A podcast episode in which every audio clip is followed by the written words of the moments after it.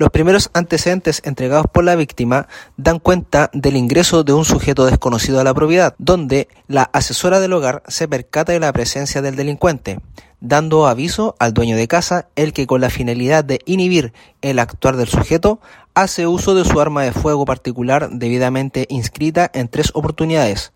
huyendo el sujeto por un sitio abandonado colindante a la propiedad.